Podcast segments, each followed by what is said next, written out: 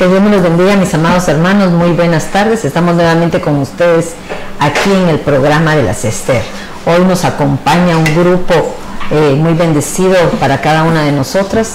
Eh, Madeline, Melvisa, Erika, Sheilita, que Dios me los bendiga por estar aquí con nosotros.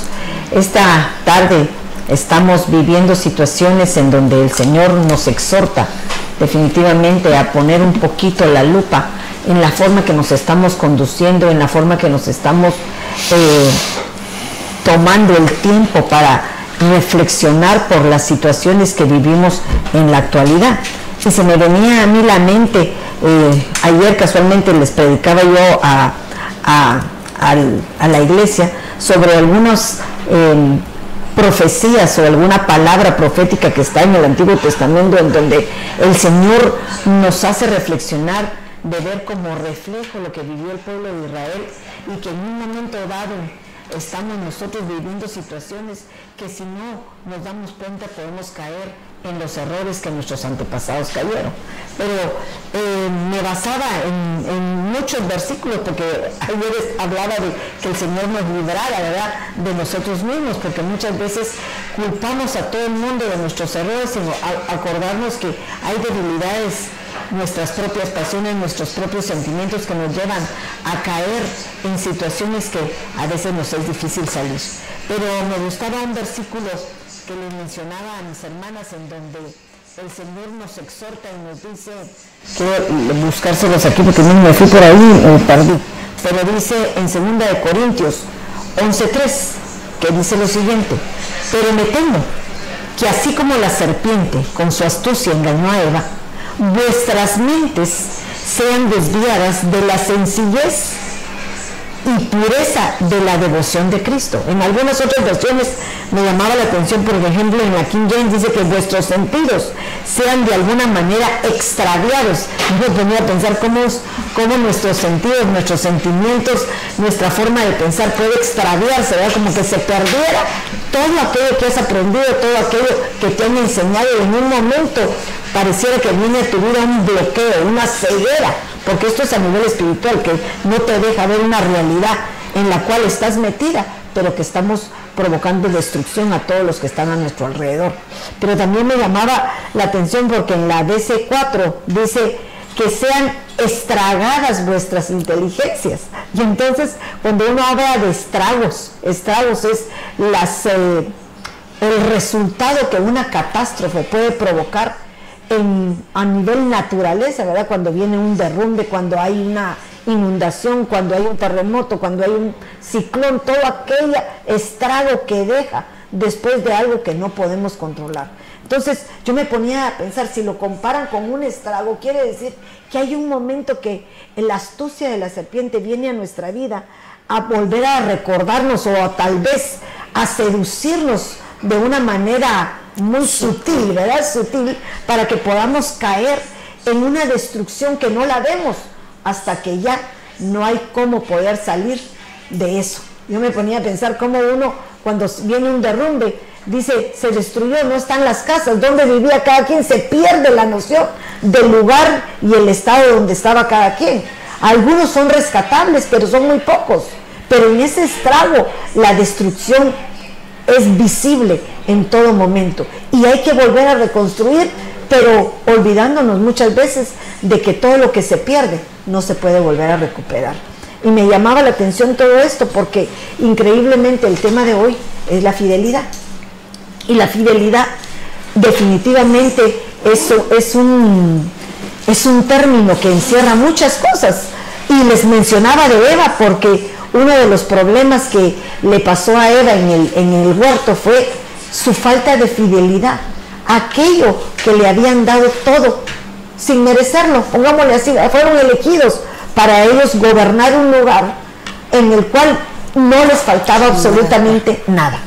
Entonces, adherido a la fidelidad, su desobediencia lo sacó de la bendición que hubieran podido tener a través de una estancia en obediencia, en fidelidad a aquel que les había dado por bendición, porque los amó, porque era la creación perfecta que él quería eh, tener para poder continuar lo que él tanto anhelaba, Pero yo me, me ponía a pensar, ¿cómo es posible que Eva haya permitido ser seducida por sus sentidos, por sus sensaciones, por sus pasiones? Y nosotros como seres humanos nos damos cuenta que muchas veces esta es nuestra debilidad el poder caer por nuestras propias debilidades sin darnos cuenta que el día de mañana las consecuencias que vamos a vivir son mayores que las que estamos viviendo cuando estamos disfrutando el momento. ¿Qué querías decir, Madeline? Porque te oigo. me conoce también, es que de verdad, fíjese que me encanta que eh, cuando usted nos hablaba de este tema, una de las cosas es eh, que uno muchas veces tiene los conceptos de una palabra basado en una generalidad. Pero cuando ya la estudiamos en la Biblia, cuando ya profundizamos un poco, nos damos cuenta que la estamos tal vez circunscribiendo a algo muy obvio, ¿verdad? Porque, hermanas, nos van a hablar de la fidelidad, de que si me engañaron, me, eh, alguien hizo algo incorrecto, pero no es eso lo que queremos hablar. Queremos que te quedes hasta el final para que eh, junto con nosotros, y si tienes alguna aportación, nos la hagas para que juntos, juntas podamos llegar a entender verdaderamente qué es esto que nos está aconteciendo en estos tiempos en nuestra mente, cuáles son estos ataques que el enemigo está levantando en contra de nosotros, en los cuales nosotros podemos estar cayendo en algún tipo de infidelidad hacia el Señor sin darnos cuenta. ¿Por qué es tan importante que nosotros eh, entendamos desde dónde inició esto, como hablábamos desde el jardín, ¿verdad? Como teniendo todo, nosotros muchas veces no podamos visualizar, alcanzar, agradecer un poquito, ¿verdad? Eh, aquello que tenemos, sino que vamos en pos de lo que creemos, de lo que pensamos en nuestra mente, que sabemos más que el Señor lo que nos conviene, que sabemos más que Dios lo que queremos, lo que es bueno para nosotros. O hablábamos incluso detrás de cámaras, ¿verdad? Cómo ella podía pensar, eh, porque una de las, cuando vayamos viendo en el desarrollo, encontramos que el, sinónimo de fidelidad o la definición correcta de fidelidad de la palabra es fe, confianza, ¿verdad? Cuando tú tenés esa confianza total, ¿cómo ella pudo prestar su oído? Por lo que usted nos predicaba ayer, ¿verdad? De esos sentidos que se ven involucrados. ¿Cómo podemos prestar nosotros nuestros sentidos hacia algo que no creemos? No sé si me estoy dando a entender o me estoy haciendo bolas, pero lo que quiero trasladar es, no creemos que podemos ser infieles. ¿Infiel yo? ¿Cómo y en qué? ¿En qué? ¿En qué te he fallado, Señor? Si yo te doy mis ofrendas y mis diezmos, como circunscribiendo solo a que eso va a ser mi fidelidad. Pero muchas veces mi fidelidad con mi hermano, mi fidelidad con las autoridades, mi fidelidad hacia otras áreas en las cuales yo no estoy, eh, no alcanza mi mente a comprender que es una infidelidad. ¿Me voy Por eso siento que ahorita es tan importante para nosotros en estos tiempos duros, difíciles, en donde nuestra mente nos juega la vuelta. Fíjate que me llamaba la atención porque eh, cuando uno habla de fidelidad, lo primero que se le viene a la mente es a nivel matrimonio, ¿verdad? Porque ¿quién no piensa que infidelidad a tu esposo, a tus hijos, a tu casa, a tu iglesia? Porque es fácil, pero fíjate que decía una definición que me llamaba la atención que dice, fiel cumplir las promesas, ser digno de confianza. Pero me llamaba la atención porque dice que este vocablo viene de, de un latín que es fides, que quiere decir fe a fe. Y puede tomarse, a mi juicio, en tres sentidos, decía este comentarista, y me llamó la atención porque decía, como sinónimo de fe.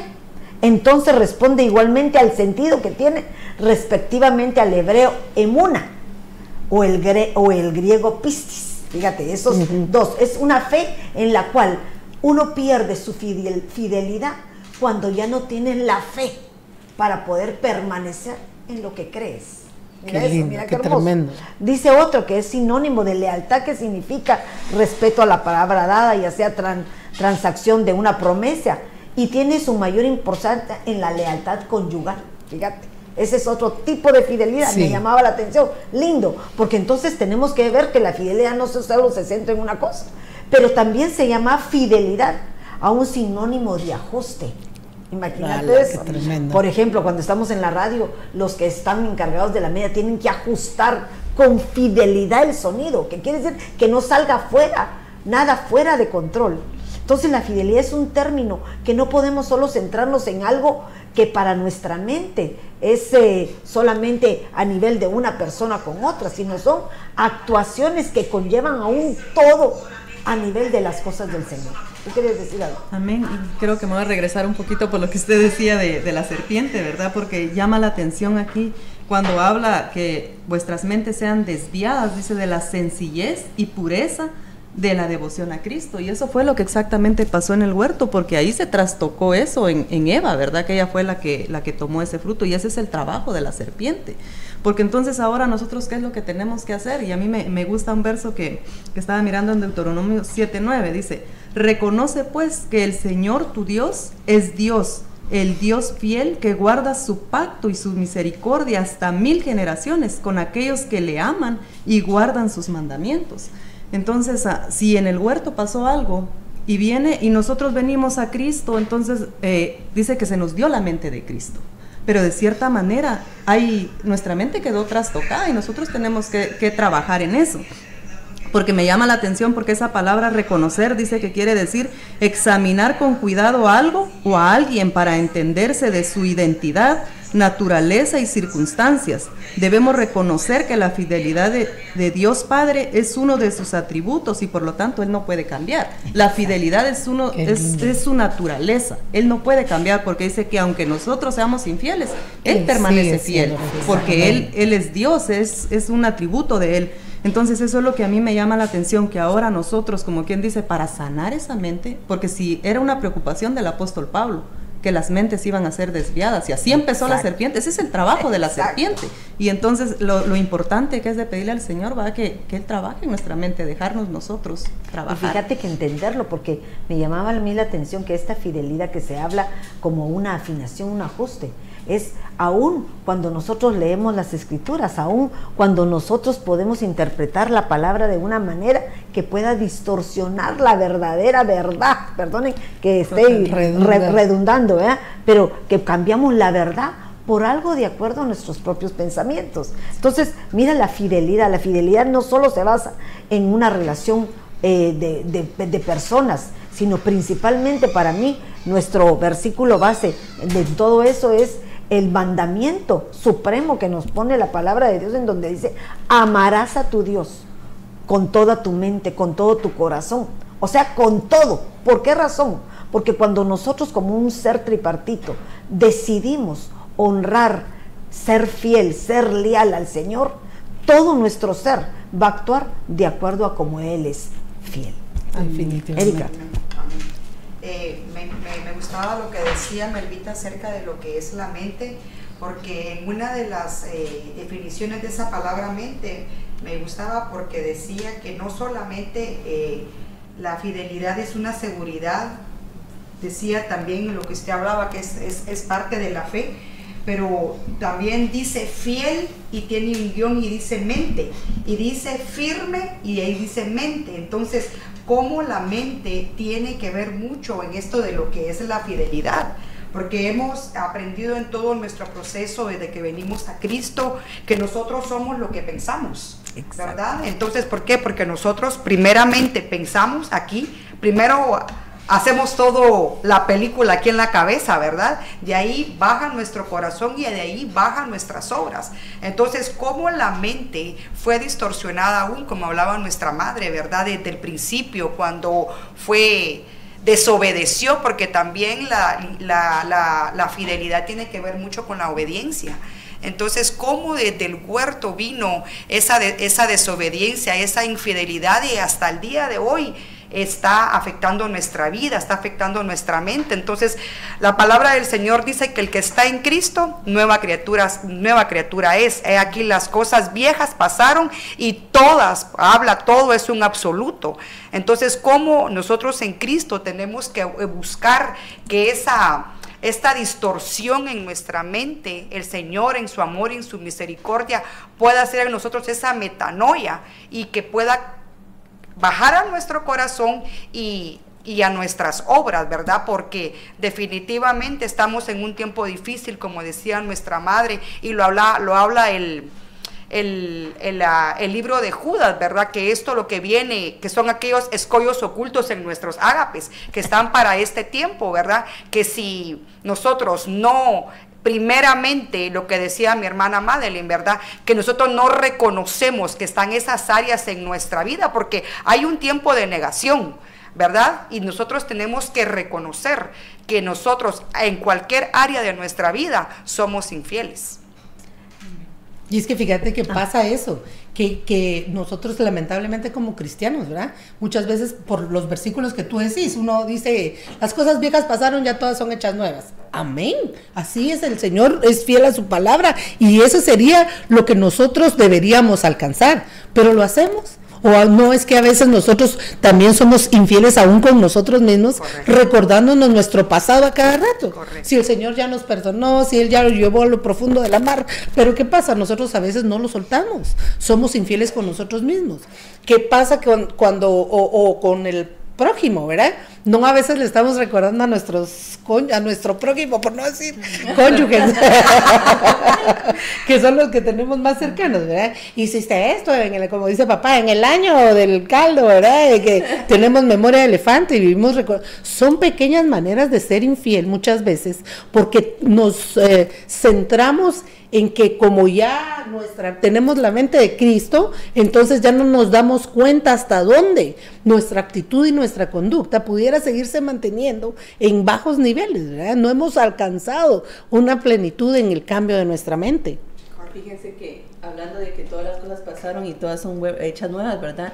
Yo creo lo mismo, pero es que tenemos que aprender ciertas, ciertas cosas de este lado del camino, porque por ejemplo el temor del Señor se aprende, la fidelidad se aprende, no son cosas que ya traemos natas, son cosas que debemos de aprender. Fíjense que en Josué 24 al 14 dice, ahora pues, temed al Señor y servirle con integridad y con fidelidad Quitad los dioses que vuestros padres sirvieron al otro lado del río y en Egipto y servid al Señor.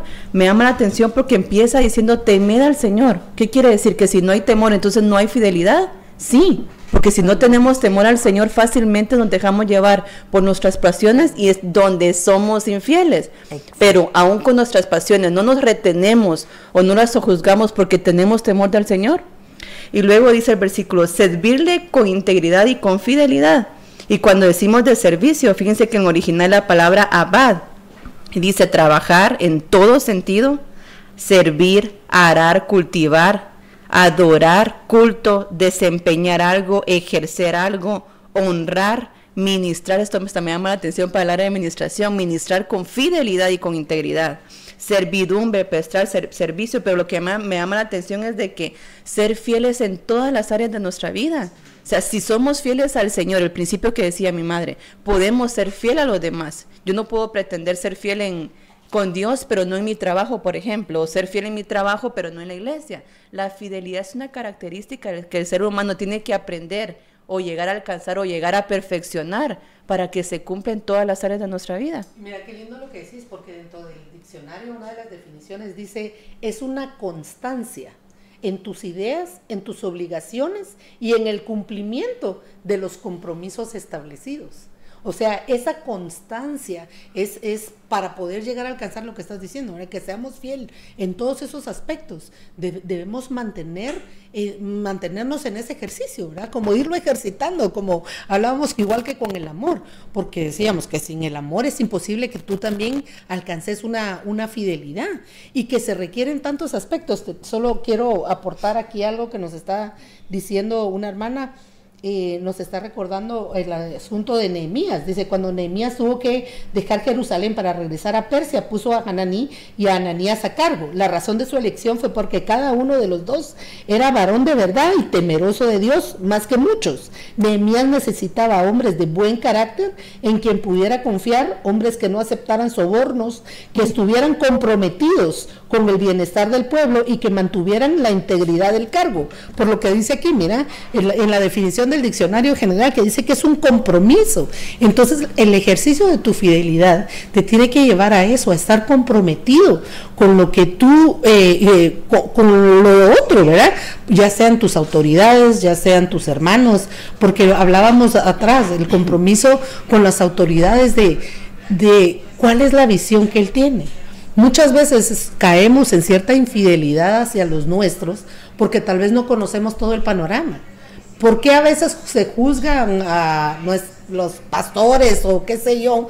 Ves a algún caso que te lleguen a contar. En la iglesia de Marte, fíjate que pasó esto y esto y esto y esto.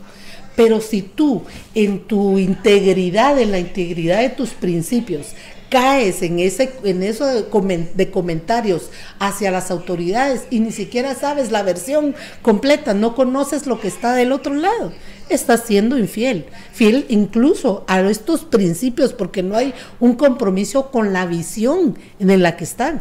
Fíjate que me llamaba la atención por lo que decía Erika, que ella tomaba en cuenta una de las palabras eh, eh, hebreas que es muna, que lo que significa es firmeza, fidelidad verdad, honestidad, obligación oficial, dicen algunos.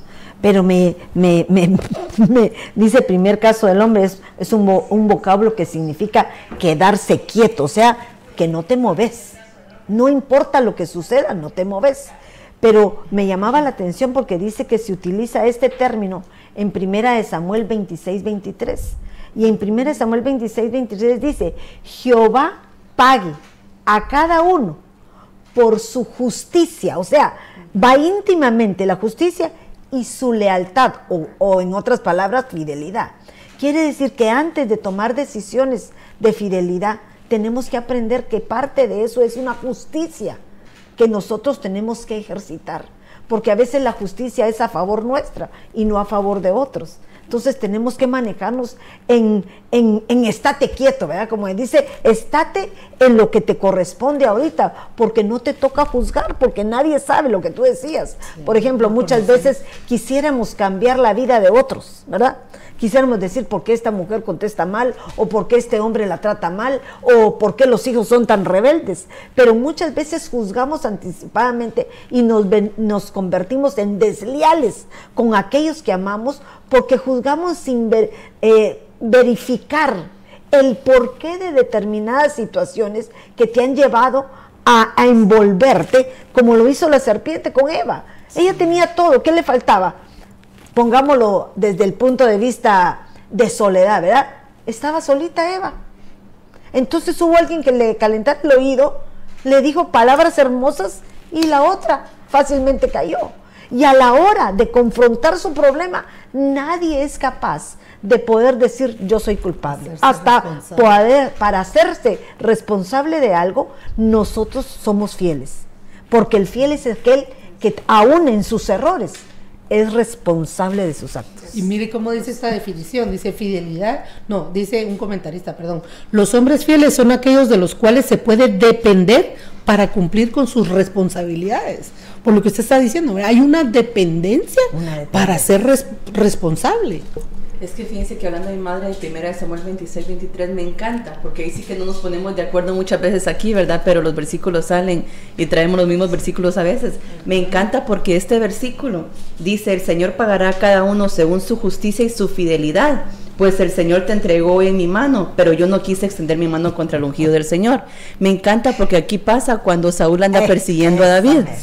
Entonces Saúl llega al desierto con tres mil hombres, creo que dice, yo me imagino esta magnitud, siguiendo a David, imagínense, a veces solo leemos, pero no nos, no nos idealizamos la película. ¿ah? Entonces dice de que les cae un sueño profundo en el campamento de Saúl, un sueño que viene de parte de Dios. Entonces eh, David viene entra al campamento, mira que la espada de Saúl está a su cabecera y le dice a su siervo, lo mato, de una, no le tengo que dar ni dos, le dice, de una de una vez. Entonces David le dice, no, no levantaré yo mi, mano contra el ungido de Jehová.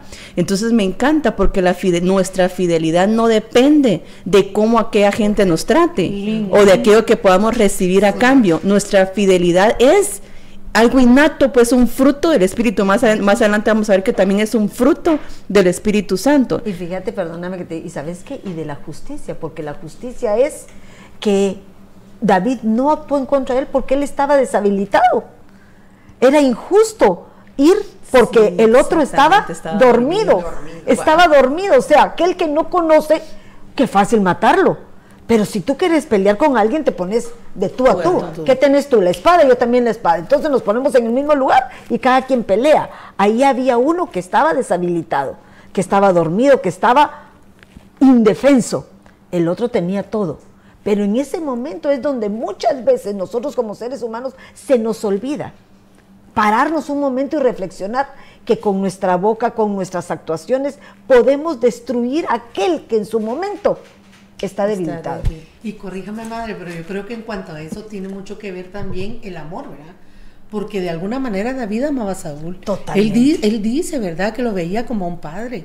él es el ejemplo perfecto de la fidelidad hacia una autoridad o hacia, o hacia un padre, pues espiritual en ese caso, porque no era su padre verdadero, pero lo veía como un padre, lo reconocía y sobre todo reconocía que era el Señor el que lo había puesto a él, aunque él ya había sido ungido por el... Es que eso me, impresiona. Que, ibas a decir. No, yo creo que era todo, que, que me llama mucho la atención esto, pues, de que nosotros muchas veces queremos ser fieles con los que no son fieles y no, vamos a necesitar siempre un Saúl, como decimos, ¿verdad?, para sacar a un David. Entonces, según el temor que tengamos ah, de parte del Señor, porque también, ¿por qué lo hizo David? Por temor al Señor, él sabía que era un ungido del Señor, no lo podía tocar. y muchas veces, como que fuera una fidelidad ministerial, ¿verdad? No somos fieles ni al ministerio donde pertenecemos, ¿por qué? Porque no reconocemos una cabeza, porque no reconocemos que tenemos padres espirituales, o entre nosotros no nos reconocemos que somos hermanos en Cristo y que aunque ella me pague mal, yo necesito permanecer fiel porque al final el Señor va a dar, a, cada uno según sus obras. A y a veces hasta por contaminación, ¿verdad? Ni siquiera porque nosotros lo creyéramos, digo que nos ¿Y sabes qué, me venía a mí a la mente? Porque yo buscando en, entre todos los comentaristas y todos los diccionarios que bendito Dios tenemos en la Strong, vea que nos ayuda porque decía yo, eh, buscaba yo mujeres fieles, porque nosotros estamos haciendo un programa de, mujeres fieles, pero no encontraba ninguno, solo hombres, todos los hombres fieles que menciona la Biblia. Pero hay una actitud de lealtad, de fidelidad en, en Abigail. Porque yo veo que Abigail, a pesar, eh, por lo que tú estás diciendo, a pesar de que ella estaba casada con un naval que era un hombre necio, un hombre insensato, ella le fue fiel de acuerdo al, puesto y a la posición que tenía. Era su esposa, le cubrió sus pies de barro. Y en el momento el Señor le dio su recompensa. Por supuesto, no estamos diciendo que queremos que, que, se, los echen a los, a los que no están bien, ¿verdad? Porque no ese es el punto. El punto es que muchas veces el Señor destruye aquella humanidad en cada uno y puede transformar a esos, a esos navales en Davides, en Davides, pero no es únicamente por el hecho de que, que la otra hizo un esfuerzo, sino porque vio la intención de su corazón. Ella fue fiel no solamente al marido, que era un insensato, sino fue fiel a un pueblo. Porque ahí ya no pensó en ella, ahí ya no pensó en, en el esposo, pensó en aquellos que al, al, traer un daño a su casa, a su pueblo, iban a ser destruidos todos los demás. Qué lindo eso, madre, porque hablando de, porque uno se pone a pensar hasta qué punto uno puede aguantar a alguien, ¿verdad? De hablando, por ejemplo, esta Abigail con un naval, porque cuando ella se encuentra con David le dice, bendito sea tu razonamiento. Era una mujer sabia, una mujer que edificaba casa. Y, y por eso me llama a mí la atención, porque también hablando de David, era un hombre conforme al corazón del Señor. Y desde ahí parte todo, creo yo, porque si nosotros tenemos un corazón que sea conforme al del Señor y al hablar de corazón, está hablando de mente, volvemos otra vez a, ese punto, ¿verdad? Que él tenía sano su corazón, tenía sana su mente para, para no matar a aquel que había puesto el Señor. Y él sabía que era el tiempo del Señor que lo iban a, poner a él en ese trono. Y, siguiendo con ese versículo que leía Sherita cerca, seguimos con David. En el, en el versículo siguiente me encanta porque dice, he aquí como tu vida fue preciosa ante mis ojos hoy, eso se lo dice Saúl a David, así sea preciosa mi vida ante los ojos del Señor y que Él me libre de toda aflicción. Y Saúl dijo a David, bendito sea David, hijo mío, ciertamente harás grandes cosas y prevalecerás.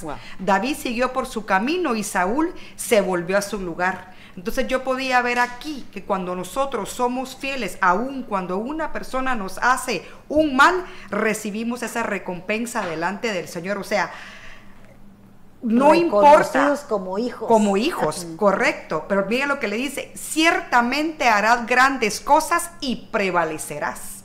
Entonces, cuando aún, como por lo que decía también Charlita, esa tiene que ser nuestra, natura, nuestra naturaleza de ser fieles. ¿Verdad? Porque vemos de que cuando nosotros permanecemos fiel como Cristo permanece fiel con nosotros, va a haber en nosotros esa, vamos a prevalecer. Es que Eh, como que, ay, perdón, mami. No, no, no. Perdemos el enfoque. Cuando perdemos el enfoque de lo que queremos o hacia la meta donde vamos y nos empiezan, nos empiezan a faltar ciertas cosas, ahí es donde fallamos, donde nos falla nuestra fidelidad. Por lo que usted está diciendo, mire lo que pasó después con David. ¿Fue grande o no? Fue el rey de Israel. Y fíjense que en Mateo 25, 21 dice, el Señor le dijo, bien siervo bueno y fiel, en lo poco me fuiste fiel, sobre mucho te pondré, entra en el gozo del Señor. Miramos el ejemplo de David aquí, en lo poco fue fiel cuando no era nadie, se permaneció fiel. ¿Y qué pasó después? Lo engrandecieron, tuvo su recompensa. Y mira qué lindo, porque aún cuando llegamos a nuestra recompensa, también tenemos que ser cuidadosos, porque cuando menos no lo pensamos, caemos en una infidelidad a causa de nuestras pasiones. Porque él era fiel al Señor, pero hubo un momento en que fue cautivado, seducido. Mira eso, ese es el punto principal de la falta de fidelidad, que somos cautivados y seducidos por pasiones que muchas veces no están bajo nuestro control. Y David perdió la noción perdió la noción en un momento y ya no vio. Y cuando ya no vio, él cometió los errores más grandes de su vida, que no solamente lo arrastraron a él, sino a toda su descendencia. Entonces, tenemos que ser cuidadosos en lo que vamos a hacer, porque nuestra fidelidad es poder permanecer. Ahí como me, gustaba eso que decía, no moverse, quedarse quieto en un lugar, ¿verdad? Pero a pesar de qué, a pesar de muchas cosas, a pesar que vas a, vas a saber que van a venir muchos en contra tuya. Perdonen, quiero hacer una previa a lo que están hablando. Hay una hermana ahí que dice que es Victoria Pérez, María Gómez. Esta es una palabra para ti, mi amada. Ni el dinero, ni nada puede hacer lo que la obra de Cristo puede hacer en tu vida. No necesitas ofrecer algo para que Dios pueda propiciar tu sanidad.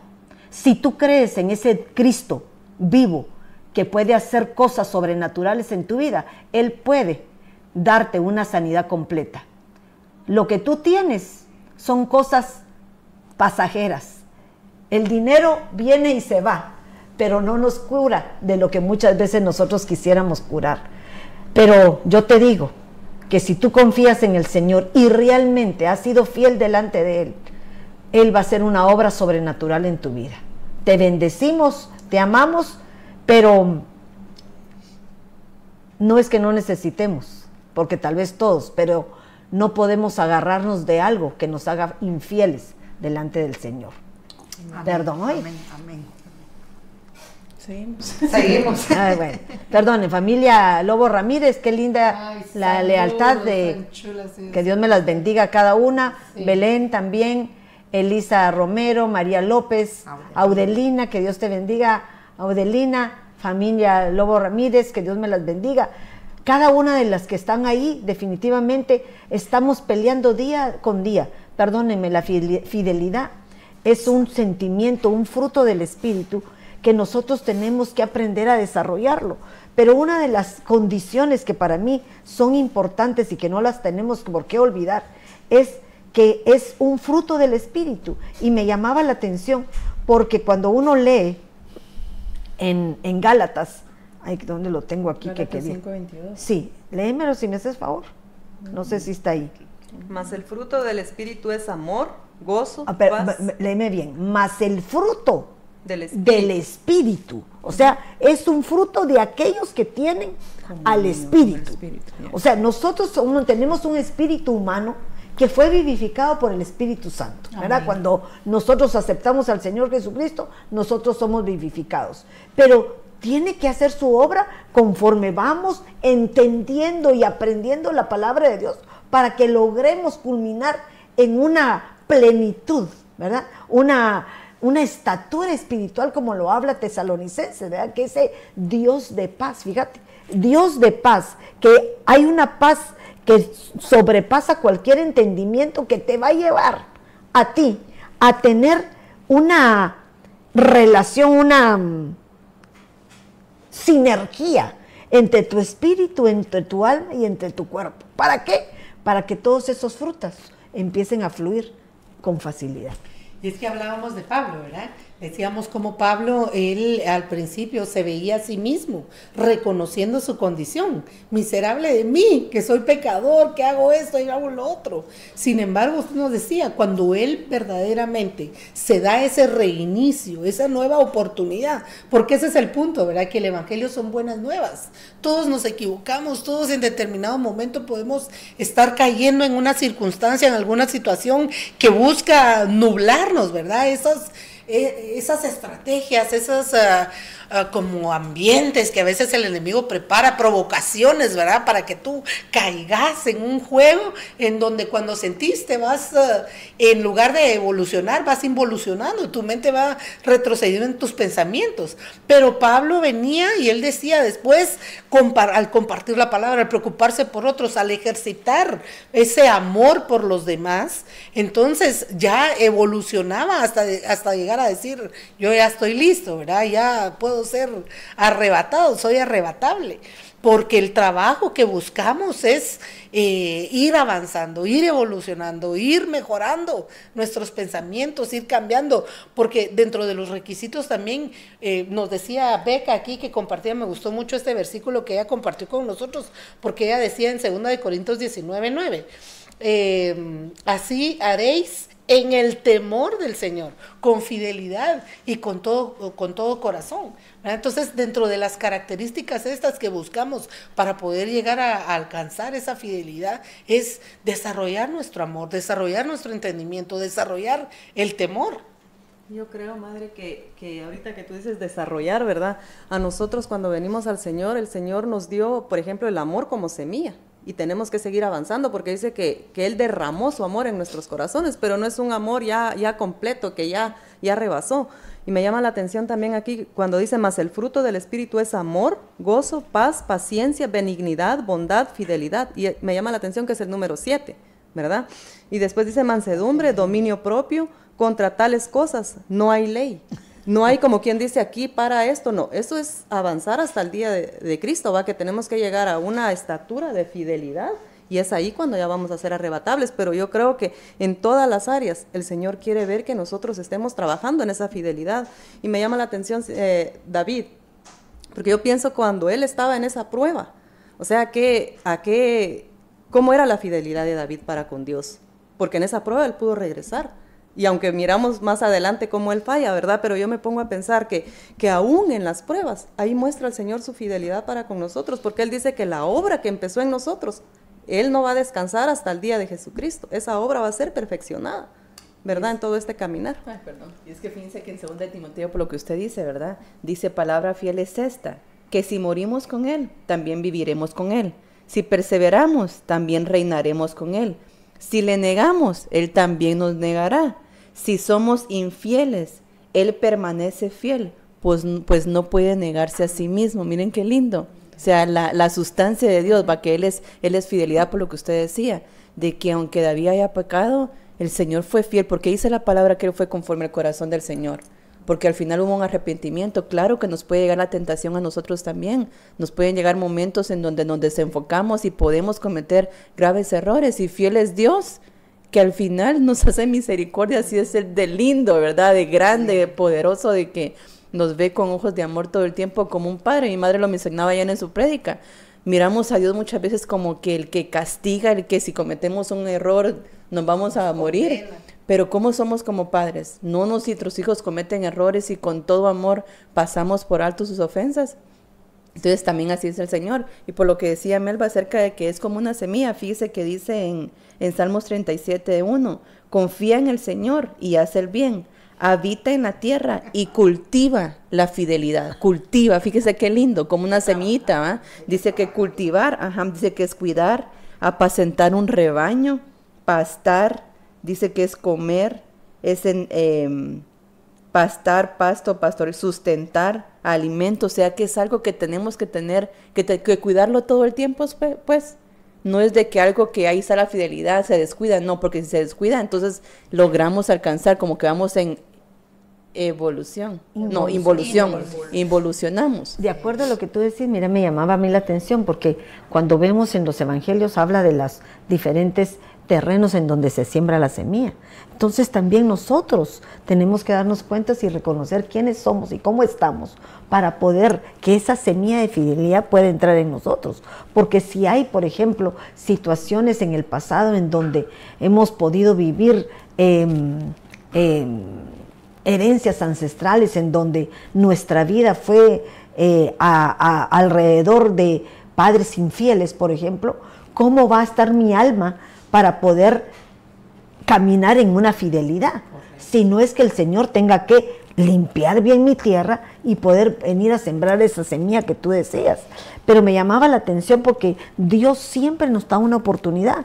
Y hay un versículo que está en 1 Corintios 10, 13 que dice, ustedes no han sufrido ninguna tentación que no sea común en el género humano. O sea, quiere decir que el Señor sabe qué tentaciones vamos a sufrir como humanos porque Él dice que bajó a esta tierra para hacerse humano como nosotros, ¿verdad? Se hizo hombre para, para poder saber cuáles eran las debilidades de él y las pudo pasar adelante. Yo me imagino que como niño debe haber jugado, no yo creo que no haya jugado pelota o algo, o lo hayan regañado su mamá en algún momento.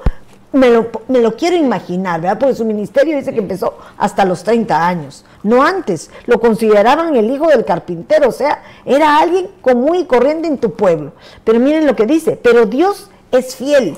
O sea, hasta en eso, Dios es fiel. Dios es fiel porque reconoce la debilidad que como seres humanos tenemos y no permitirá a ustedes sean tentados más allá de lo que puedan aguantar. Ahora, ¿por qué me, me llamaba a mí la atención esto? Porque muchas veces las tentaciones vienen a nuestra vida, pero cuando nosotros nos encerramos en un cuadro de espiritualidad en donde creemos que no somos em, susceptibles a ese tipo de, de dardos del adversario, muchas veces cerramos en el blanco y él da en el blanco. Porque definitivamente, ¿verdad? Da en el blanco. El, Señor, el, el Señor quiere que nosotros aprendamos a ver en nosotros mismos lo que decíamos, reconocer quiénes somos y qué debilidades hay porque en esas debilidades es donde nos, vamos, nos van a tentar para poder llegar a ser infieles. Pero Dios es fiel, dice que no te va a mandar algo que no puedas soportar. Pero ¿cómo nos hace permanecer? Buscando un refugio en Él, buscando la salida correcta de acuerdo a la palabra, porque la fidelidad la vamos a lograr en el momento en que nosotros podamos entender y responder a las dudas que muchas veces nosotros tenemos. Hay un versículo que tú me mencionabas y me llamaba la atención porque hay un momento que creo que los discípulos le dicen, nos están pidiendo el, lo, del impuesto. ¿Te acuerdas? Sí, es que estábamos hablando acerca de la fidelidad y de la lealtad, ¿verdad? Lealtad, sí. Que fidelidad tiene que ver con la fe, o sea, según la fe que nosotros tengamos, nosotros tenemos la fe ahorita que queremos ser arrebatados, ¿verdad? Sí. Entonces, por esa fe, nosotros somos fieles. Sí. ¿Verdad? Perseveramos porque sabemos que viene un reino, porque sabemos que vamos en pos de ellos, entonces eso nos hace ser fieles. Pero cuando hablamos de lealtad es por la ley. Entonces, ¿por qué? ¿Por qué hacemos tal cosa? ¿Por fidelidad o por lealtad? ¿Por qué, yo puedo ser con Erika, puedo ser con Erika fiel o puedo ser leal? Una de las dos. Entonces usted me decía, ¿qué, versículo tenemos para poder soportar esa idea, verdad? Cuando hablamos de, de... De eso no, es que lo que yo les mencionaba es por lo que dice aquí pero Dios es fiel y no permitirá que ustedes sean tentados más allá de lo que pueden aguantar. Entonces venía a decir, porque hay que darle al César lo que es del César. Pero el mismo Señor le dice, el tributo hay que dárselo. Si tú eres fiel en lo poco, en lo mucho te voy a poner. Entonces, ¿qué les dice? Dale al César lo que es del César. Que es lealtad. Que es lealtad. Por ejemplo, lo que tenemos que hacer nosotros al cumplir con nuestros taxes, por ejemplo que sabemos que si no los cumplimos, tarde o temprano vamos a tener consecuencias a futuro, porque no vamos a tener un sustento cuando ya no podamos, porque no reportamos lo que es correcto. Ahora, fíjate esto, hasta esa lealtad con aquel gobernante que aunque te guste o no te guste, eso pusieron el Señor, porque dice que el Señor pone reyes como igualmente los quitan. Entonces, nosotros tenemos que ser fiel con aquel que el Señor ha puesto. Entonces, ¿pero qué dice?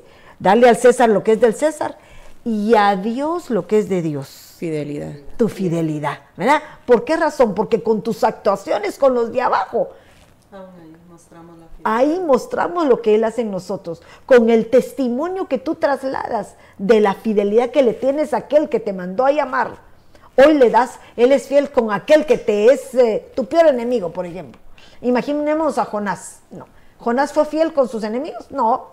Todo el tuvo fue una infidelidad con Dios. Hizo todo por obediencia, pero no fue fiel porque no cumplió la orden hasta el final de, su camino. Siempre estuvo bravo, siempre se peleó, siempre estuvo opuesto. Su falta de visión. ¿Y qué pasó? Al final de cuentas, destruido, se acabó. Entonces, si nosotros estamos viendo en la palabra de Dios cómo aquellos que en un momento eran los escogidos, podemos perder el rumbo cuando nos desviamos por pasiones o por pensamientos erróneos que ante la sociedad podrían ser los correctos. Pero, pero nosotros tenemos que basarnos en lo que la palabra nos dice. ¿Fidelidad a quién? Fidelidad a quien te ponen. Fidelidad a tu autoridad, fidelidad al de tu trabajo. ¿Sos fiel con el de trabajo? Te van a poner en un lugar especial. ¿Fiel en qué? En que no vas a tomar lo que no te corresponde, en que vas a hacer lo correcto.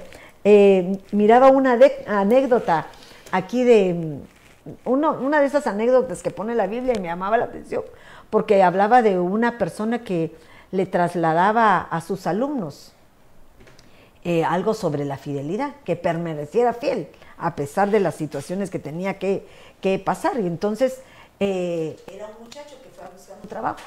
Y entonces le decían que para que pudiera ganar más, él tenía que trabajar los domingos. Y entonces él dijo, no, perdón, prefiero perder el trabajo a trabajar, a trabajar los domingos porque de verdad yo el domingo se lo dedico a mi abuelita. Él decía eso, a su abuelita. Pero nosotros, si nos paso a nosotros, nosotros lo dedicamos al Señor. Y no solo el domingo, porque no es el día en sí, sino es que nuestra vida sea dedicada a lo que, por lo que fuimos llamados. Y entonces al final viene y él dice que muchos dirían, pero ¿qué le costaba trabajar el domingo? Pero él fue fiel a sus principios, a un acto moral, ¿verdad? Un acto moral de poder permanecer con aquella que en algún momento se dio toda su vida por tenerlo. Entonces, si hay personas que tal vez no conociendo a Dios pueden ser fieles o leales a aquellos que en algún momento les dieron algo o les propiciaron una buena forma de vida, ¿por qué a nosotros nos cuesta? Si tenemos al, al Dios fiel, aquel que está dentro de nosotros y que nosotros nos hemos convertido en el templo del Espíritu Santo. Amén. Quería, dale, dale, quería leer un versículo por lo que usted decía que si nosotros reconociéramos en nosotros mismos, ¿verdad? Y, y hay un verso que dice, aquí tú amas la verdad en lo íntimo y en lo secreto me has hecho comprender sabiduría. En la BLS dice, tú quieres que yo sea sincero, por eso me diste esa sabiduría. O sea, sincero pero reconocer uno mismo, que nosotros no somos fieles, que somos unos infieles, ¿verdad? Venir delante del Señor y reconocer esa, esa área de nuestra vida. Yo miraba un, versículo que dice en Salmo 95 días, dice, 40 años me asqueó esta generación y dije, son gente de mente desviada que no reconocen mis caminos. Está hablando del pueblo de Israel, por lo que usted decía ayer también, ¿verdad? Porque ahí es un aprendizaje, como dicen, por espejo, un ejemplo que tenemos. O sea, ¿cómo estamos nosotros ahora? Una mente desviada, les dice, y veníamos platicando hace un ratito con Madeline en 2 de Timoteo 1.7, dice, porque no nos ha dado Dios espíritu de cobardía, sino de poder, de amor y de dominio propio. Pero al ver esa palabra dominio propio en la versión en inglés, en la King James, dice una mente saludable, una ah, mente sana. Entonces yo creo que ese sería nuestro punto de partida para llegar a esa fidelidad, primeramente con Dios, que el Señor nos active en fidelidad para poder ser fieles, porque de otra manera no vamos a poder, porque eso íntimo es la mente. Y fíjate que qué lindo lo que estás diciendo, porque se me viene a lo que me está poniendo ahí Belén Ruiz, que me habla sobre Ruth, en donde dice, no me ruegues que te deje y me, aparte de ti, porque donde quiera que tú fueres, iré yo. Donde vivieres, viviré, tu pueblo será mi pueblo y tu Dios será mi Dios. Pero miren eso, yo decía, esa mujer ahí muestra una fidelidad de aquella mujer pero la realidad no fue la fidelidad ante la mujer, sino fue al haber conocido a un Dios que la sacó de una maldición que traía arraigada por sus generaciones. Y madre, a pesar del trato, ¿verdad? A pesar, del trato, que de Noemí, no, vete, vete. Vete, quítate de aquí, no te quiero. Imagínate de dónde venía. Ella tuvo la oportunidad, pero ella tuvo una vida. Pero muchas veces nosotros no entendemos eso de la fidelidad, porque no lo hemos vivido. No hemos vivido situaciones adversas que a veces se nos presentan y tenemos que tomar decisiones, decisiones en las cuales tenemos que escoger lo justo. ¿Verdad? Lo justo, porque así dice, la justicia y la fidelidad van juntas. La justicia, ahí era decir, se merecía Ruth ser de la genealogía de Cristo, realmente no. Pero el cambio de mente que ella tuvo, el cambio de mente que ella provocó al conocer a un Dios vivo de una gente que fue desobediente, fíjense eso, que fue infiel ante el Señor, porque fue infiel. Se le quitó el Señor todo. Ella dijo, no, no, no, no, no. Yo vi la grandeza del Señor en la vida de estos. Estoy parafraseando, por favor, no dice la Biblia eso, pero lo estoy diciendo, no estoy inventándome, pero se supone, pero a la hora de la hora perdió todo por salirse de la casa del pan a irse a un territorio y alcanzar lo que ellos querían, lo económico. Pero la realidad no le llevó a nada. Esta mujer estaba convencida. Mujeres fieles que lograron tener una convicción de esa presencia de Dios y aún sin tener el Espíritu Pero Santo. Pero decía que era porque había sabido aprovechar su oportunidad, eh, porque ya había vivido algo contrario, algo malo, y es que ese sería el punto nuestro, que muchas veces a, mí me hacía meditar un comentario que ponía nuestra hermana Edna aquí, porque ella dice, ¿verdad? Em, te soy fiel porque te amo, no se puede ser fiel sin amar. Pero yo encontraba dentro de una de las eh, definiciones de un diccionario que dice que eh, fidelidad es fe, dice que es creer, es confianza, es una buena conciencia y una doctrina. Para nosotros sabemos que doctrina es una forma de vida, pero aquí habría que ser, no te puedo ser fiel sin amor, pero ¿qué amor? Porque ¿quién te enseñó a amar? ¿Quién, ¿Qué conceptos tenemos nosotros de lo que es el amor?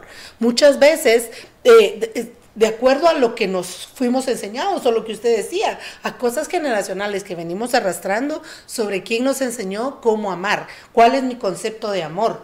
Entonces muchas veces voy a ser fiel de acuerdo a lo que yo creo, que es lo que creo y que siento. Decíamos que muchas veces uno no se es fiel ni siquiera a uno mismo, porque no te amas a ti misma como te deberías amar. Entonces tampoco a veces no estás amando al otro y muchas me hago bolas, es que quisiera decir tantas cosas, porque yo le decía a Melvita, ¿verdad? ¿Por qué muchas veces nosotros, teniendo el conocimiento del Señor, o por qué vemos casos de personas que están en alguna eminencia y de repente sabemos que tienen un tropiezo, una caída, si hay un conocimiento de la palabra? Y es porque de alguna manera nuestros conceptos de amor están equivocados. Creemos que el amor es como te lo dice el mundo, aquellas tarjetitas que decía, amor es lavarle los platos, amor es este, sonreírte, amor es darle un abrazo. Y no necesariamente es eso. Por eso es que es necesario un reengendramiento. Por eso les decía al principio que cuando les dice José, ¿verdad? Ahora que pasamos del otro lado, dejen de servir a sus dioses antiguos, o sea, una nueva era, ¿va? Un reengendramiento porque como decía usted, tenemos que aprender qué es el amor. Dios es amor. El amor es un mandamiento, el amor es un fruto del Espíritu Santo. Entonces tenemos que ser reengendrados para poder ser fieles. Y a mí me surge una pregunta con todo esto, fíjese, pues hablando de la lealtad y la fidelidad. Ok, si la lealtad es por ley, porque yo puedo ser delante de los ojos de Erika leal con ella, pero me doy la vuelta y puedo decir barbaridades de ella.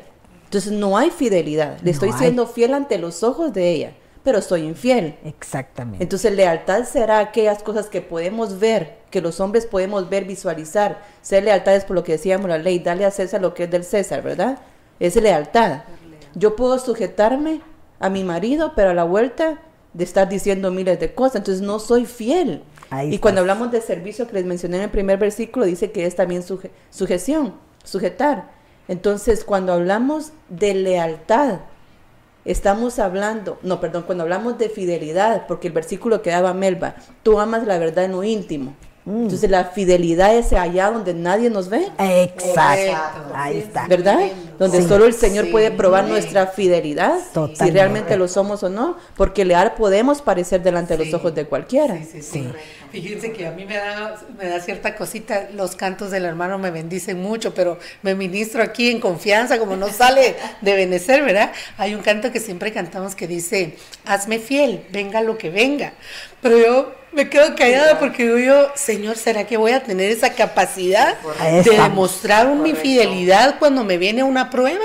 Porque mm, yo me ponía a pensar cuando el Señor le habla a la iglesia de Esmirna en, en Apocalipsis, le dice esto, no temas lo que estás por sufrir He aquí el diablo echará a algunos de vosotros a la cárcel para que seáis probados y tendréis tribulación por diez días. Sé fiel hasta la muerte y te daré la corona de la vida. Entonces, mira cómo es eso, ¿verdad? Hazme fiel, venga lo que venga. Y si te viene algo que tú sentís que no, no vas a dar la talla. Y si lees un poquito antes, mira lo que le dice a Esmirna, porque le dice, tú te crees pobre Sí. Pero no sabes que eres rico. Yo conozco tu tribulación y tu ah. pobreza, pero eres rico. Y la blasfemia de los que dicen ser judíos y no lo son, sino que son sinagoga de Satanás. Ah, imagínate cómo estaban por dentro. O sea que había un estado personal que no era el correcto delante de los ojos de Dios. Pero no todos pueden ser malos, ¿verdad? Porque hay un remanente siempre que se guarda, hay un remanente que se cuida de no cometer esos errores y les, les dice, ok, a ustedes, a ustedes que creen soporten los 10 días en la cárcel. Porque uno dice 10 días en las cárceles, ¿qué quiere decir sufrimiento? Tal vez te llevan a, una injusticia que no te mereces. Y tú no dices, hola Señor, pero ¿por qué? ¿Por qué me hacen esto? Entonces empezás a defenderte. Y cuando tú ves a los leales en la Biblia, los hombres leales, nunca se defendían. Todo lo contrario. Decían, Señor, ten misericordia de ellos porque ellos no saben lo que hacen. Ah, entonces, mira, mira esa fidelidad. La fidelidad es que aún en la injusticia que te hagan, tú permaneces fiel. Pero que dice hermana Mario, Romanos 3.3. Entonces, ¿qué? Si algunos fueron infieles, ¿acaso su infidelidad anulará la fidelidad de Dios? No, no, de ninguna manera, porque el Señor va a ser fiel para siempre, porque no puede negarse a sí mismo. Eso es lo que me llama la atención, porque Él es fiel, Él es la fidelidad, pues, personalizada. Y es que pasa esto, ¿verdad? Que muchas personas, cuando viene un momento de prueba, alguna circunstancia tan difícil, ¿Cuánto no hemos oído de aquellas gentes que se apartan, que se ponen a pelear con el Señor, muchas veces hasta culpándolo de lo que están viviendo, cuando es una consecuencia muchas veces de sus decisiones, de sus actos o de tantas otras cosas? Y lo que hacen es apartarse del Señor, ser infieles y regresar a un mundo que solo les va provocar algo mucho peor y que cuando yo vean la consecuencia más dura y difícil, van a regresar si son hijos más apaleados de lo que debería ser. Y fíjese, mami, que a mí me impactaba porque pues Israel ha sido para nosotros una figura, ¿verdad? Porque el Señor dejó escrito en la palabra para, para ejemplo de nosotros. Y esta palabra puede parecer un poquito dura, pero la palabra muchas veces nos, nos confronta. Eh, en Jeremías 3:69 dice, y el Señor me dijo en días del rey Josías, ¿has visto lo que hizo la infiel Israel? Ella andaba sobre todo monte alto y bajo, todo árbol frondoso y allí fornicaba. Y dije, después de que ella haya hecho estas cosas, volverá a mí, mas no regresó. Y lo vio su pérfida hermana Judá. Y ah. vio que a causa de todos los adulterios de la infiel Israel, yo la había despedido, dándole carta de divorcio. Con todo, su pérfida hermana Judá no tuvo temor, sino que ella también fue y se hizo ramera. Y sucedió que por la liviandad con que fornicó profanó la tierra y cometió adulterio con la piedra y con el leño. Aquí lo está hablando en una en algo literal. Pero a nosotros nos habla ahora en una forma espiritual. Yo me ponía a pensar, si siendo Israel ese olivo eh, natural fue desgajado, no nos puede pasar lo mismo a nosotros por ser infieles. Porque el pueblo de Israel aquí dice que el Señor le dio carta de divorcio y ahorita está, como dice en, el, en el inglés, está en un stand-by, ¿verdad? Entonces, eh, no nos puede pasar a nosotros como pueblo de Dios de que el Señor puede darnos una, nos puede dar carta de divorcio porque por la infidelidad que puede haber en nuestro corazón, pero por lo que usted decía, en ese versículo que usted nos hablaba de, de que nosotros somos seducidos por nuestras propias pasiones, el Señor juntamente con la llaga da la con la con las llagas da la sanidad porque aún en Jeremías 5:1 dice, "Recorred las calles de Jerusalén y mirad ahora e infórmanos. Buscad en sus plazas a ver si hayáis algún hombre y si hay quien haga justicia, que busque la verdad y yo lo perdonaré.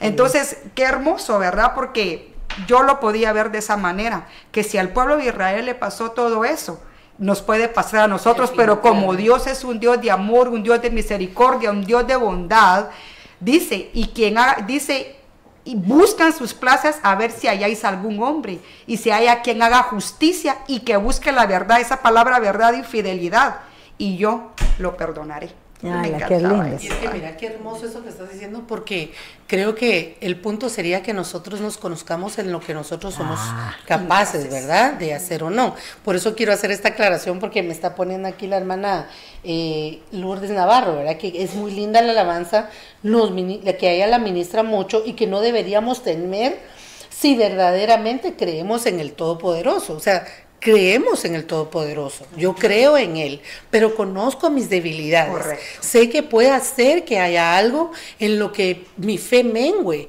en lo que mi carne aflore más que, lo, que, le- que mi creencia. Y ese es el punto, que nosotros busquemos la ejercitación que decíamos.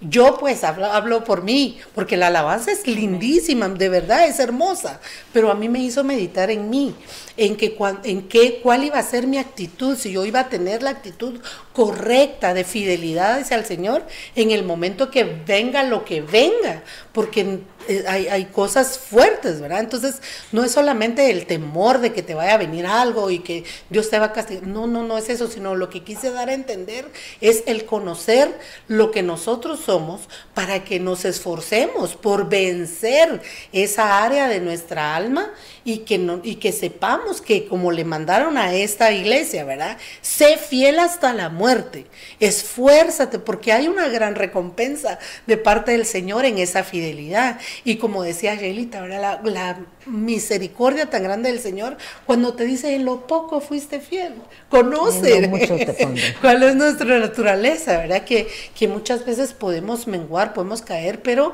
que el objetivo nuestro es hacer ese ejercicio continuo de decir, no, Continuo.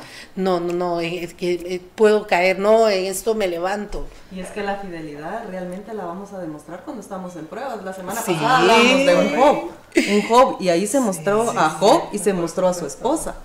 Job soportó, el Señor sabía con quién estaba tratando con esa prueba, ¿verdad? Pero la esposa, en el peor momento de Job, le dijo, maldice a Dios y muérete. O sea, y nosotros debemos de saber que vamos a ser probados, dice, lo que temías te sobrevino. Pero es que la ¿verdad? palabra está linda que dice que no nos va a dar una prueba más de la que nosotros no podamos soportar. Y ahí se puede mostrar Es- también la fidelidad de Dios para con Y, nosotros. y mira qué lindo, porque el Señor nos prueba porque sabe que posiblemente la prueba, lo hemos estado viniendo platicando y todo este tiempo, que la prueba es el constatar que lo que has aprendido sí ha causado un efecto en tu vida. Esa es la prueba para mí. Entonces, fíjense lo que se me venía. Judas no era uno de los discípulos. Correcto. No era un siervo amado también de parte del Señor. Claro, pero tenía una debilidad, el amor al dinero Sí. estaba en su corazón y ese era su problema, ese era su problema y estaba a la par del Señor, le vio algo mal, no, pero lo traicionó, a pesar de todo lo traicionó. Ahora, te hablo también de cuál, cuál fue el otro, de Pedro. Pedro, ¿no lo amaba? Te amo, Sí. Señor. Claro que te amo. Te amo, Te te quiero, quiero. te Ahora, quiero, muchas veces cuando estamos en las situaciones más confortables, en las situaciones más cómodas en que vivimos, no hay una necesidad de comprobar nuestra fidelidad, porque fácilmente la emitimos, fácilmente lo declaramos. El problema es cuando estás en la adversidad, que tienes que conservar tu, tu integridad, Integridad. tu, porque esa es la fidelidad, una integridad, permanecer completo en las cosas que hace. Pablo, Pedro, perdón, Pedro en medio de todo, aunque falló en su momento, hubo un momento que le redargulló su espíritu. Le redargulló y le dijo, Señor, perdóname, perdóname lo que he hecho. Y cambia su forma de pensar, como que dentro de él realmente hubo una llenura del espíritu y le cambió su forma de ser. Fíjate, reconoció. En el momento que él estaba negando al Señor, se acordó lo que le había dicho al Señor. Y es muchas veces lo que nos pasa a nosotros, que estamos en situaciones difíciles. Por ejemplo, en la tentación, no tengo dinero. Ah, mira, ahorita pues nos, nos ofrecen no sé cuántos miles de euros, ¿verdad? ¿Quién no quisiera? Si todo el mundo tiene necesidad. ¿Quién no quisiera tener 20 mil euros, 80 mil euros, la, la cantidad que sea. Pero que sabes que en un momento dado, que si no viene de parte de Dios, si no viene del esfuerzo de tus manos, tarde o temprano eso se va a ir como agua entre los dedos y no te va a funcionar. Pero ¿a quién no le cae la tentación? Aquel que tal vez no tiene trabajo, aquel que tal vez no tiene casa, aquel que no tiene comer, que tiene necesidades que pagar. Dirías, ¡Ah! la voy a llamar Ten cuidado, porque esa es tu fidelidad, que en tiempos de pobrezas confíes que el Dios Todopoderoso va a darte lo que corresponde sin necesidad de acudir a medios que el enemigo pone para que tú caigas. Y la fidelidad la palabra esta que estás diciendo, porque el, cuando uno te haces rema un versículo, Dios no te va a dar algo que no puedas sobrellevar. De verdad se te abre el entendimiento y decís, la voy a hacer. Pero ¿qué pasa con nuestra carne? Que la mayoría de las veces cuando te viene el problema, la situación y la tenés encima, dices, yo con esto no puedo. Por lo menos a mí me ha pasado, que me han venido situaciones y digo, no puedo, Señor, yo con esto no puedo. Y haces hasta tu berrinche, ¿verdad? Bueno, ¿por qué? Cuando te acordás, no, desde antes de la fundación del mundo, Él me dijo, te vas a ir allá y vas a hacer esto. Y, yo, y yo levanté mi mano, va, Señor, sí, yo, yo puedo, muy, muy.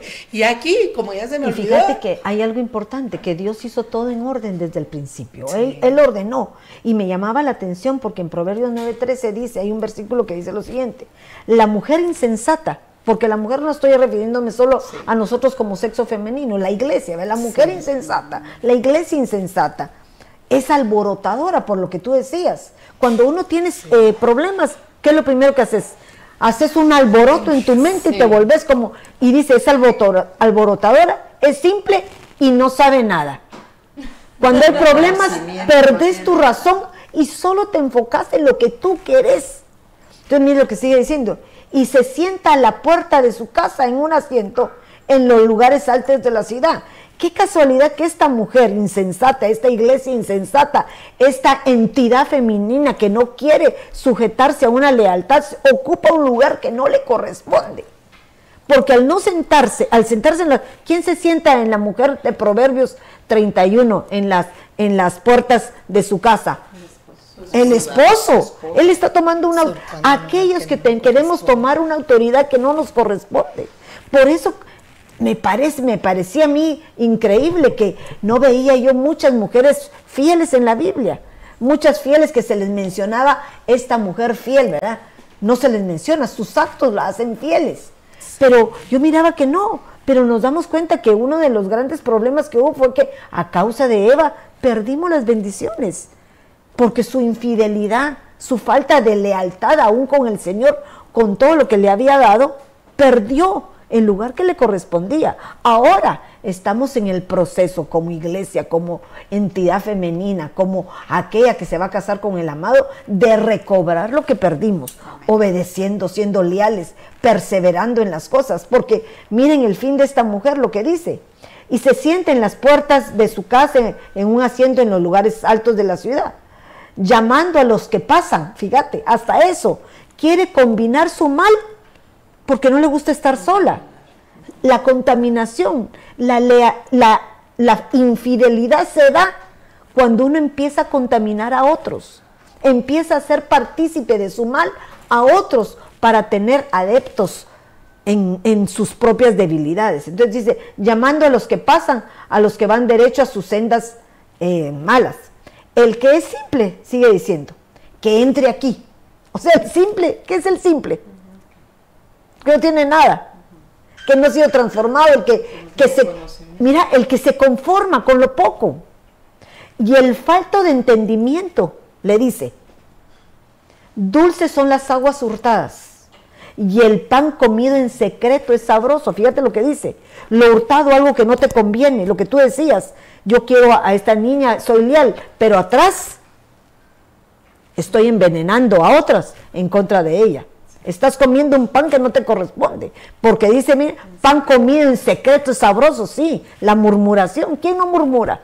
¿Quién no se llena la boca de decir cosas que no son solo por saciar momentáneamente ese sabor maravilloso que te da el chisme? ¿Verdad? Todos los pasamos. Pero miren lo que dice que me llama la atención. Pero él no sabe que ahí están los muertos. O sea, nos está diciendo, nos lleva a una muerte espiritual. Y que sus invitados están en las profundidades del Seol. ¿En dónde estaremos? Estamos permitiéndole al enemigo que en un momento dado sea parte de nuestra vida porque nosotros nos salimos de los límites establecidos por el Señor. Dice que hermana Adena Díaz me encanta que pone Deuteronomio 32.4. Yo lo tenía aquí también. Dice, la roca, su obra es perfecta, porque todos sus caminos son justos, Dios de fidelidad y sin injusticia. Justo y recto es ser. Pero me llama la atención porque yo me leía un comentarista que decía de que... ya ven que nosotros tenemos que conocer al Jehová Dios de los ejércitos y él tiene sus características, ¿verdad? Y la característica escrita en la palabra que lo define como fidelidad es la roca. ¿Por qué? Porque es firme, porque es fuerte, porque, porque es poderosa, porque es inamovible. Entonces está lindo ese versículo. Yo tengo otra versión que dice, la roca, su obra es perfecta, porque todos sus caminos son justos. Dios de fidelidad y sin injusticia. Justo y recto es Él. Pero fíjense que otra cosa que me gustaría decirles es de que la fidelidad se le prueba solo a los siervos, mami. Según Lucas, todos los evangelios cuando vamos a dar cuentas, le preguntan al siervo fiel, en lo mucho te pondré, todos esos versículos, es a los siervos. Lucas lo define como los mayordomos. ¿Y quiénes son los mayordomos? Aquellos que han, alcanzado una responsabilidad voluntaria en la iglesia. No es cualquier persona, es aquel que es confiable, aquel que sabe manejarse adentro y todo, que conoce secretos, que tiene que guardar una fidelidad y le va a ser el Que es secretario, porque el secretario viene del secreto. Y fíjese que en Lucas 10, perdón, Lucas 16 hay tres versículos seguidos que se los voy a leer. Dice, el que es fiel en lo muy poco, él, él, es, él es fiel también en lo mucho. Y el que es injusto en lo muy poco, también es injusto en lo, en lo mucho. Por tanto, si no habéis sido fieles en el uso de las riquezas injustas, hablando del dinero, porque cuando hablamos de riquezas injustas es lo material, ¿verdad?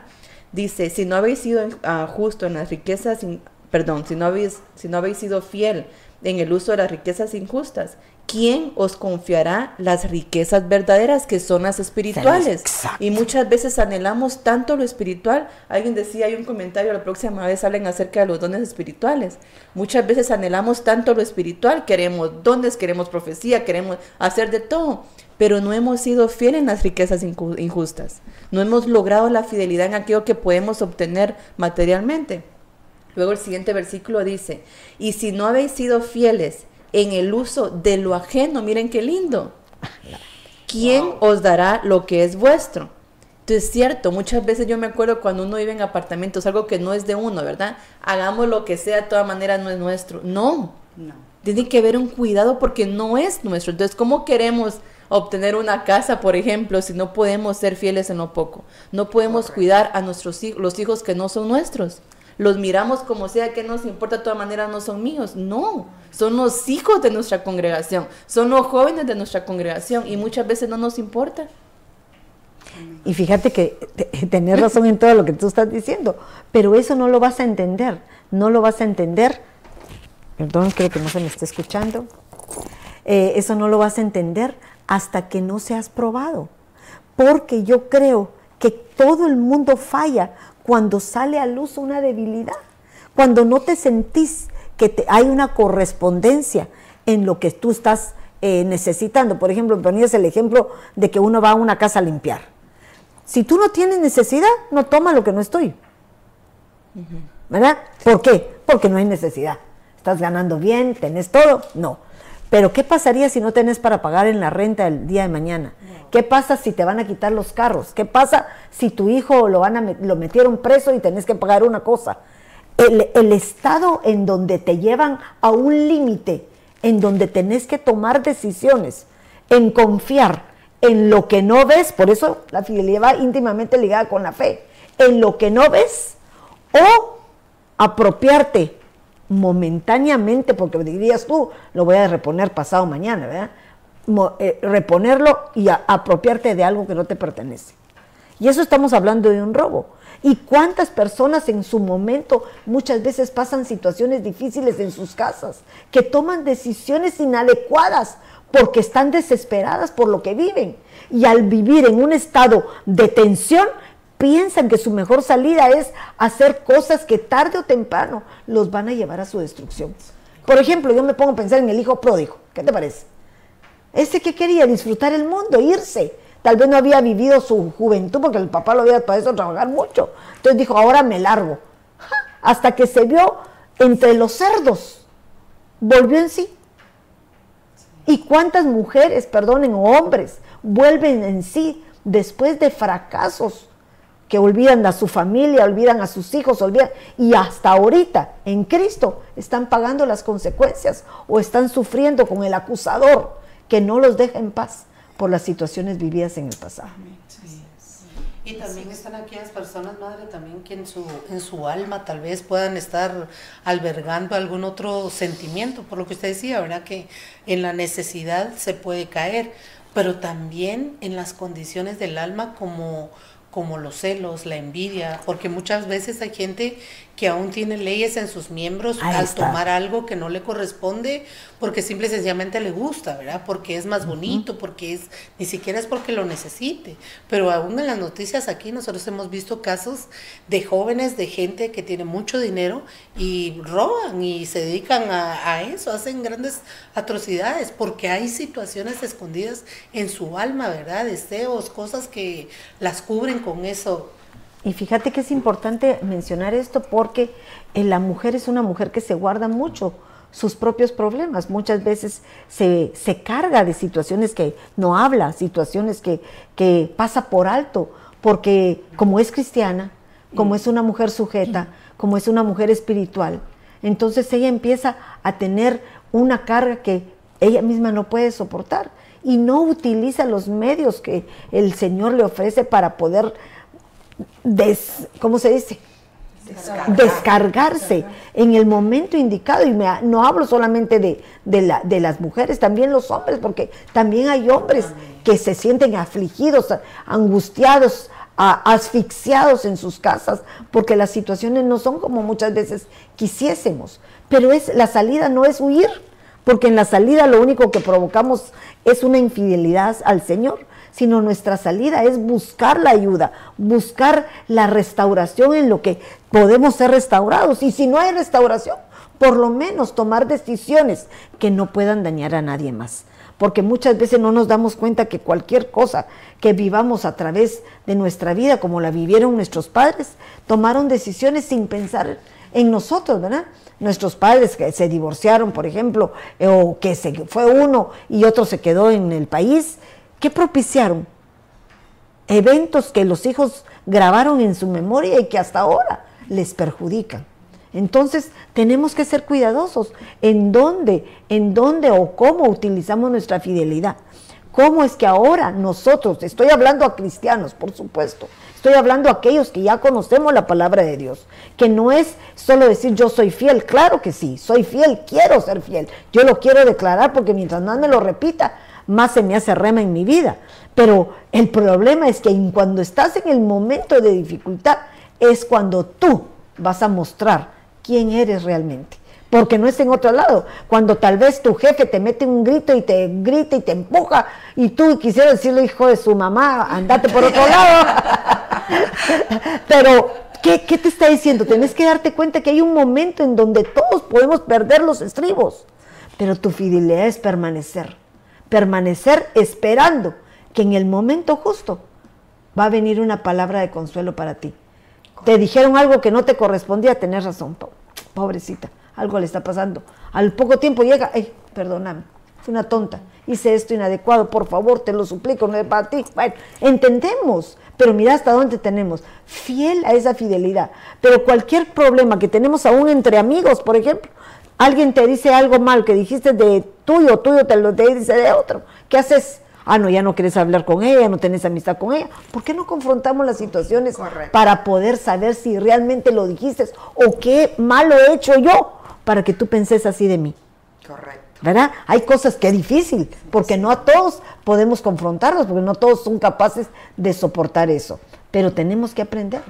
¿Cómo vamos de tiempo? se nos acabamos. Mire, mami, me solo una cosita más que ahorita se me vino con lo que usted decía acerca de la casa. Cuando hablamos de la infidelidad en la casa, muchas veces pensamos solo en infidelidad un adulterio o algo así, Exacto. pero hay un versículo que me encanta que dice que el que no provee para su casa es peor que un infiel.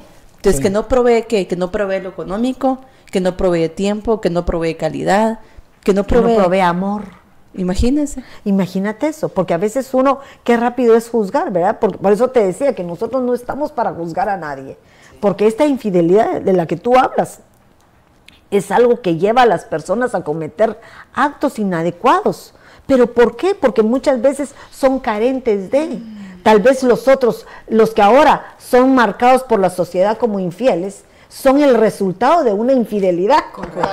¿verdad? Son el resultado de una infidelidad. No les proveyeron, no les dieron amor, no les dieron atención. Todo aquello que como pareja, como familia, se- es necesario para que el ambiente integral de cada uno de los miembros esté propicio. Madre, perdón, solo ahorita que tocaron el tema, yo tenía un verso.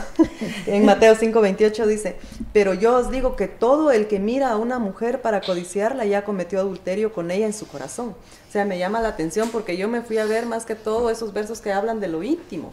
Sí. ¿Verdad? Entonces, este, este punto aquí, porque aquí está hablando de un hombre, puede ser una mujer, aquí, Exacto, aquí no nos salvamos nadie, ¿verdad? Sí. Pero entonces me llama la atención porque desde ahí, si nosotros tan solo va por las situaciones que se pueden dar en la casa, entonces ya la mente va maquinando cosas, va maquinando situaciones y de repente ya sea mirar a un hombre se codicia, porque la codicia empieza desde el corazón. Ahí está. Y ya se cometió ese pecado, que ese pecado es terrible, pero como lo dice el Señor Jesucristo aquí, si eh, miran a alguien para codiciar en su corazón, el pecado ya se cometió. Ya. ¿Por qué no en ese momento venir y humillarnos delante de Dios primeramente, pero también humillarnos y pasar la vergüenza, si usted quiere, o si uno lo quiere ver así, va a pasar la vergüenza y venir y decir, "Ve, me está Mira, pasando esto, Exacto. ¿Verdad? Porque ¿qué es lo que nosotros queremos? Yo nosotros creo que el queremos Señor nos da las salidas, por eso el versículo que decía, el Señor nos da las salidas para poder hablar en el tiempo propicio y para poder decir las cosas, porque es necesario eso que tú decís. ¿Cómo podemos solucionar? Volverlo a leer. Dice, pero yo os digo que todo el que mire a una mujer para codiciarla ya cometió adulterio con ella en su corazón. O sea, fíjate, está hablando de un hombre, pero también puede ser una mujer, porque, o sea, esto no es solo para un gremio, para todos. Pareciera que se tomara más eh, adúltero al hombre, ¿verdad? Pero hay también casos en todo momento en donde no juzgamos el por qué, porque no se puede juzgar a ni uno ni a otro, porque hay situaciones que te llevan a determinado final, pero no es la salida que el Señor te puede dar para cualquier conflicto, sino que la infidelidad debemos de permanecer fieles al Señor. Y cuando uno permanece fiel al Señor, permanece fiel a su palabra, a sus mandamientos, a sus preceptos. ¿Qué quiere decir? Que yo sé que eso no me conviene, que eso no lo puedo hacer. Yo me imagino, perdónenme, cuando David se dio cuenta de su infidelidad al Señor, al serle infiel o al propiciar la muerte de aquel hombre. Debe haberse sentido, perdónenme, un hombre desgraciado, ¿verdad? Un hombre que no servía por nada porque posiblemente no se había dado cuenta. Cuando tú vuelves en sí de un hecho en donde te avergüenzas a ti misma, porque yo creo que es una vergüenza a uno mismo, nos damos cuenta y cuando volvemos en sí, quisiéramos no haber hecho lo que hicimos. Porque el problema, si nos damos cuenta con David, ¿qué pasó? Destruyó toda su casa. La marca quedó por siempre, no se apartará la espada de tu casa. ¿Y sus hijos cómo fueron? Igual, infieles. No ante el Señor, pero infieles en su propia humanidad, desleales. Entonces hay cosas que si tú como padre o como madre no te das cuenta, el que no podamos perseverar en las cosas de la palabra, manteniendo nuestros preceptos innatos, o sea, seguros, firmes, como un tesoro que nadie puede tocar, pero que cuando son necesarios de utilizarlo, lo tenemos que poner por obra, porque eso es lo más difícil. ¿Cómo pones por obra una fidelidad? ¿Cómo pones por obra tu fidelidad con alguien que te está haciendo la vida una desgracia? ¿Cómo la puedes mantenerte firme? Porque tal vez es doloroso, tal vez es, suf- es sufrido, pero ¿qué es lo que dice la palabra? Que en los sufrimientos nos hacemos sem- semejantes a- al Señor. Y no el Señor permitió infidelidades. Y no, el Señor puso aquel su profeta, ¿cómo se llamaba? Oseas. Oseas, para que se casara con una infiel. ¿Y con por qué razón? Ah, porque quería que sufriera. No, porque quería mostrar lo que él sufrió y que muchas veces, a pesar de eso, le dio una, dos, tres, las veces que fuesen necesarias para poder perdonarlo. Ahora, Dios es un Dios de misericordia, un Dios perdonador, que nos Amén. perdona, pero también tenemos que darnos cuenta que el tiempo de gracia está en sus límites. Entonces, se nos acaba la oportunidad. Seamos agradecidos con el Señor, porque cuando uno habla de la gracia, no solo se, se habla que es un regalo inmerecido, pero no se habla solamente que como lo tengo, me aprovecho. No, es que te correspondamos de igual manera con aquello que nos han brindado sin merecerlo. Amén, amén. Que Dios me los bendiga. Muchísimas gracias por todo. Eh, seguiremos platicando y medítalo en tu corazón. Reflexiona si estás en momentos de dificultad y de prueba. Recuérdate que tienes un Dios vivo, un Dios que está esperando que clames, que, que, que levantes tu voz para Él y le pidas tu necesidad. Y dice que Él responderá. Él tiene misericordia para todos aquellos que lo buscan. Por lo tanto, no pierdas tu oportunidad. No permitas que el enemigo utilice tus debilidades para ca- caer en la tentación y poder ser infiel a aquel que nos ha dado la vida y una vida eterna para siempre. Que Dios me Amén. los bendiga.